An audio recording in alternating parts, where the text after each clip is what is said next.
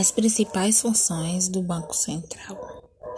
De acordo com a instituição, sua principal função é assegurar a estabilidade do poder de compra da moeda e um sistema financeiro sólido e eficiente. Existe, contudo, uma série de funções adjacentes que fazem parte das competências do Banco Central Brasileiro.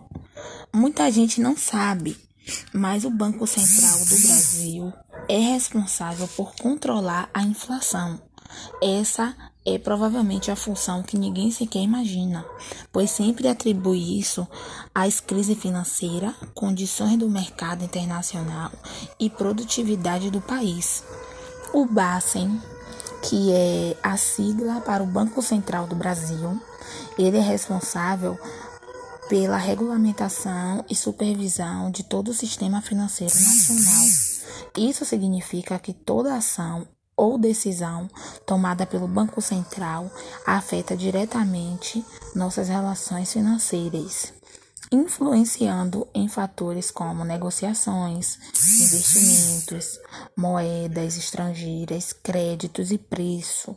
O Banco Central Brasileiro portanto, impacta bastante em nossas vidas. Outro fato é, importante é que está sobre a atenção do Banco Central é o câmbio, a alta do dólar, principal moeda estrangeira negociada no país.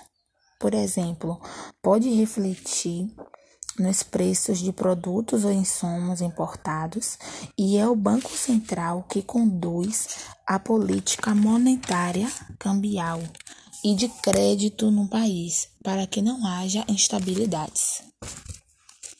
É, o que aprendemos sobre o Banco Central foi que ele nasceu em 1964 com a intenção de se tornar o Banco dos Bancos com o poder de emitir o papel moeda com exclusividade e até hoje tem essa função de regulamentação e supervisão de todo o sistema financeiro nacional.